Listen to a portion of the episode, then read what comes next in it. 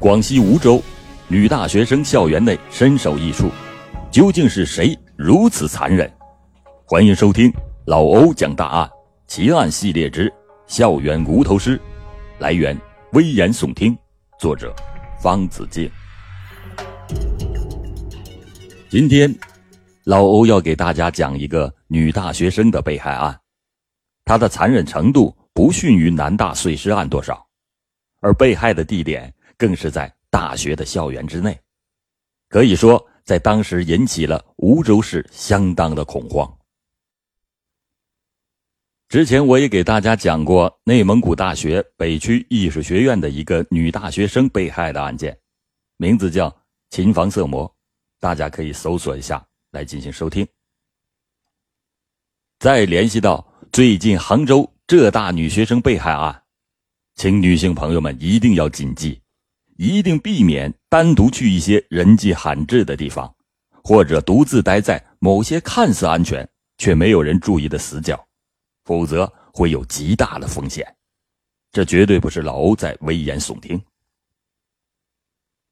一九九五年的初春，此时正是南国草长莺飞的时候，但令人没有想到的是，广西大学梧州分校校园内发生了一起。异常惨烈的杀人案。这个广西大学梧州分校是成立于一九八五年，属于自治区教育厅和梧州市人民政府共管。学校的位置在广西的东大门，毗邻粤港澳三地，有千年古城、百年商埠之称的梧州市。三月四日上午十一点左右，校园清洁工徐阿姨。在打扫卫生时，在教学楼第五层楼通向天台的楼梯间内，发现了一具无头女尸。他吓得半死，马上跑下楼报告了校保卫人员。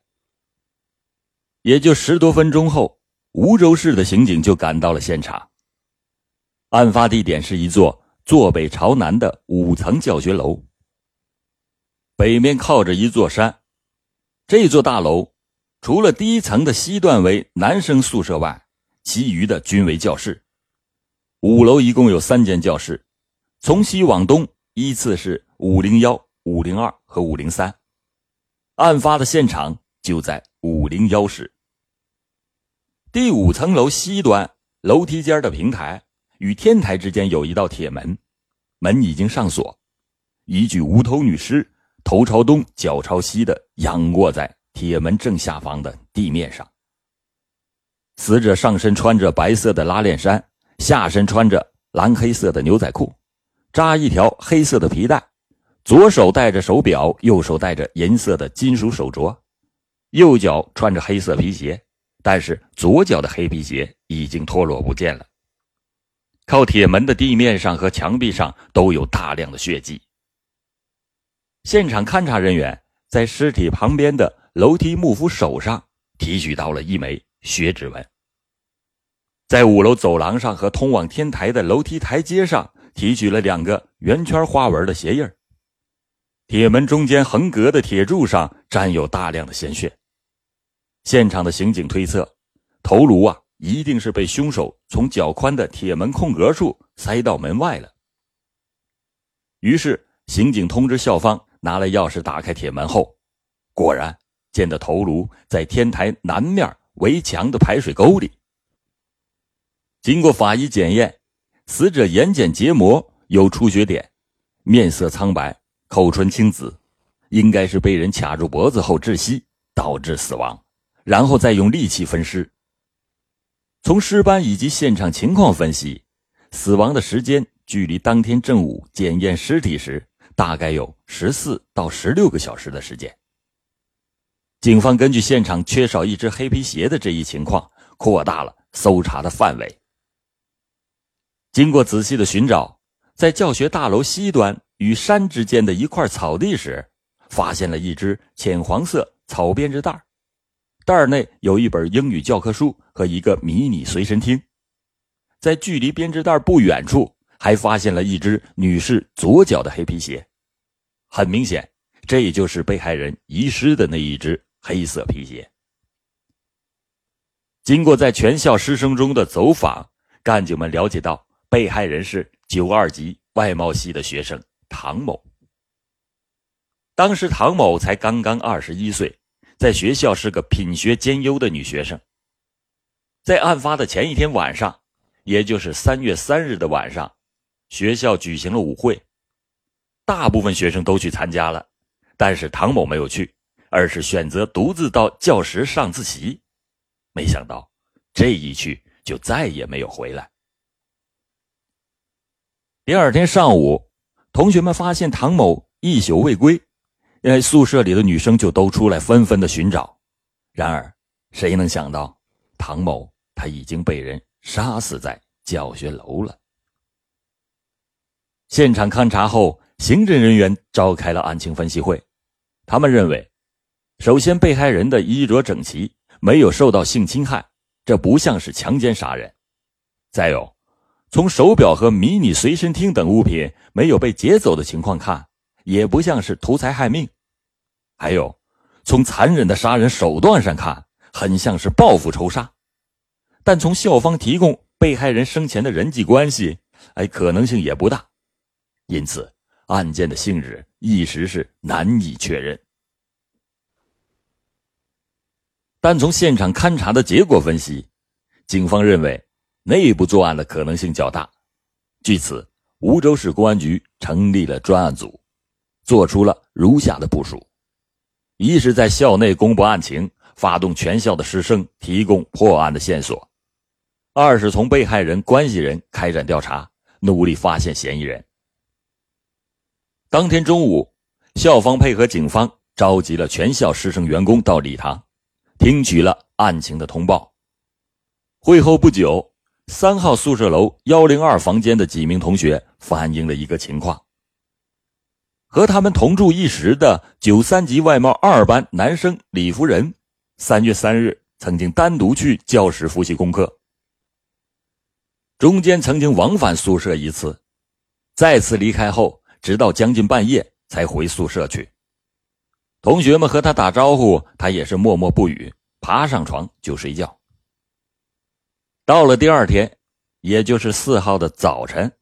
李夫人到食堂吃完早餐后，就再也没有进教室。等同学们下课后，发现李夫人已经拿了行李，不知去向。这一重要线索立即将李夫人纳入到了专案组的视线。经过勘查和访问，发现李夫人装衣服的皮箱和一辆自行车不见了，而宿舍内小厨房内一把公用的菜刀也不见了踪影。至此，李夫人成为了本案的头号嫌疑人。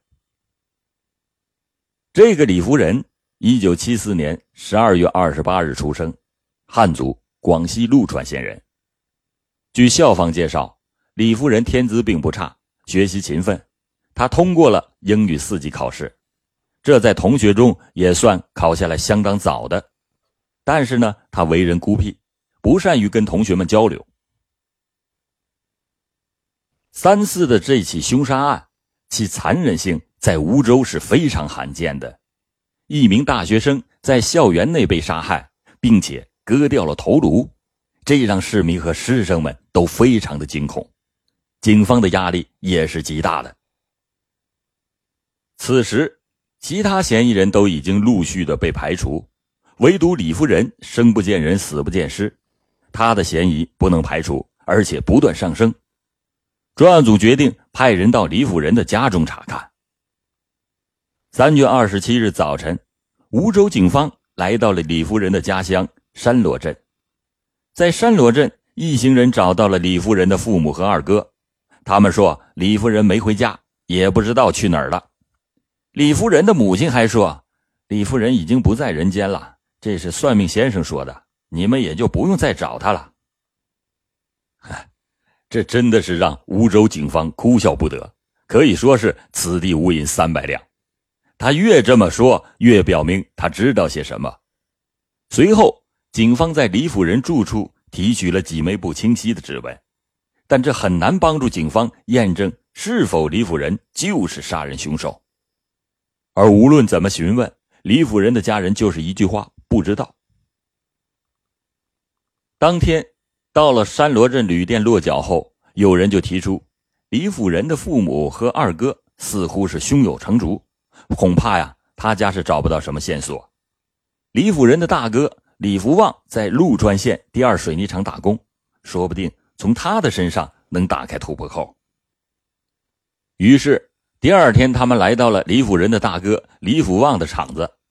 他们先不正面的接触李福旺，而是询问了厂子的管理人员，看看是否有李辅仁的来信或者是电话。没想到这一下子就找到了重大的线索。据厂子收发员的回忆，在三月二十六日有一封从广州寄来的挂号信，随后李福旺就出了趟门，不知道去了哪里。很快，李福旺就被请来询问，刑警们问。你家里广东有什么亲戚没有？哎，没有，连个熟人都没有。那你从广州寄来的挂号信是什么内容？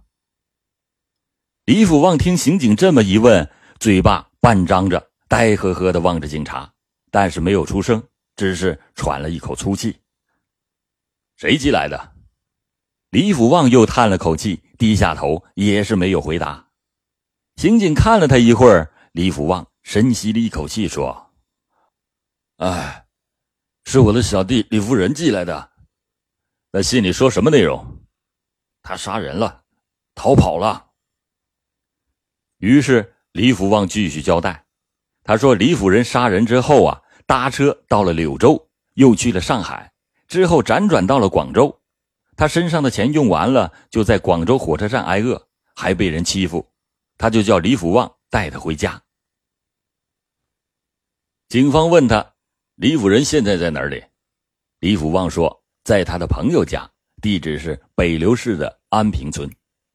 于是，当天下午三点多钟，警方就赶到了李福旺的朋友家。他们分左右前后包抄，如果李福仁呐在屋子里，他肯定是没法逃脱。说是迟，那是快，几名刑警冲入了房间，结果只见到了一位中年妇女背着小孩在操劳家务。刑警们问：“屋里来了外人吗？”村妇回答说：“没有人外人来。”警察也没管他，立即在屋内搜索，结果没有找到人。此时，警察都盯着李福旺，认为可能是他故意给出了假消息。但是李福旺只是在原地呆呆的站着，任由民警怎么发问，啊，就是不吱声。此时，有一名刑警看到厨房边上有一间似乎是杂物房的小屋。两扇木门紧闭，屋檐下有一条竹竿晾着一件 T 恤，衣服上还淌着水，显然是刚洗完晾上的。这名刑警眼前一亮，立即冲进屋内，看到床上正酣睡着一个男人。警察问：“这是不是李辅仁？”李福旺点了点头。就这样，东躲西藏将近一个月的李辅仁，终于被戴上了手铐。经过比对作案现场的鞋印此时李辅仁所穿的回力鞋正是作案用的鞋子，而现场所留下的血指纹则是李辅仁左手食指所留。那么，李辅仁为什么要伤害和自己无冤无仇的唐某呢？原来，三月三日，广西大学梧州分校在校内举行舞会，但李辅仁却并没有参加。这是因为他性格内向，平时只管埋头读书，极少参加集体活动，甚至与同学交往也不多。由于李辅仁缺少正常人之间的情感交流，所以他经常深感痛苦、孤独和寂寞。平时他看到别的同学和女同学是说说笑笑、窃窃私语，便非常的苦闷。当天晚上，他没有去舞会，而是选择在七点左右。带着英语书来到了教学楼复习。上自习没多长时间，他走到走廊西端的厕所小便，经过五零幺室门口时，他发现教室内有一个女生在复习功课。李夫人有些好奇，因为当天教学楼内几乎是没有任何人。于是，他就从后门走进了教室。这名女生就是受害人唐某。他发现有人进入教室后，只是抬头望了一眼，大概觉得是本系的学生，所以就没有去理睬，而是选择继续的埋头学习。但没有想到，就是他这个一个举动，让李辅仁的内心深处那种自卑感完全的被激发出来了。他觉得，你看到了我，却丝毫不理我，分明是看不起我呀。于是他悄悄的接近了女生，趁其不备，从后面紧紧的掐住了她的脖子，使其昏迷，然后连抱带拖的把她移到了通往天台的平台处。并再次紧紧勒住了她的脖子，直至死亡。李夫人从平台下来后，见女生的一只黑皮鞋脱落在楼梯处，便顺手捡了起来，重新又回到了五零幺室。他把女学生在五零幺室遗留的课本、迷你随身听和编织袋，连同皮鞋一起扔出了窗外。之后，他又返回到五零三室，拿起自己的课本和钢笔，逃离了现场。回到了宿舍，李夫人在宿舍琢磨了一阵儿，唯恐女生不死，又到小书房拿了把菜刀，再次的返回了现场，挥刀朝女生的脖子上一顿猛砍，直到将头颅砍下来，然后随手扔到了天台的铁门之外。在返回宿舍的路上，李夫人将菜刀丢在了学校校园内的池塘里。其实，李夫人杀人分尸并不是没有丝毫征兆的，他早就有悲观厌世的思想，并且曾经有过自杀的念头，但他思前想后，却选择了一个无辜的人陪着他去死。他杀人后本想是跳河自杀，但又缺乏勇气，终于才选择了潜逃。三月四日早上七点钟。李夫人怀揣仅有的三四百块钱，骑车到梧州市汽车站，乘车逃到了柳州，随后到了上海，又流窜到广州。他在广州市火车站的广告牌附近住了十多天，身上的钱也所剩无几，只好寄一封挂号信给了李福旺，讲述了自己杀人后出逃的经过，请哥哥李福旺念在手足之情，到广州市火车站接他回家。三月二十六日，李福旺接到挂号信后，连夜乘火车前往广州市，在火车站附近找到了李夫人，又带他回家，请自己的朋友帮忙隐藏李夫人，并支付了六百五十元钱。然而，没有想到的是，李夫人刚刚被人隐藏起来，警方就找到了李福旺，最终仍然是天网恢恢，疏而不漏。人是社会性的。一旦陷入孤独、寂寞和冷漠，离邪恶就不会太远了。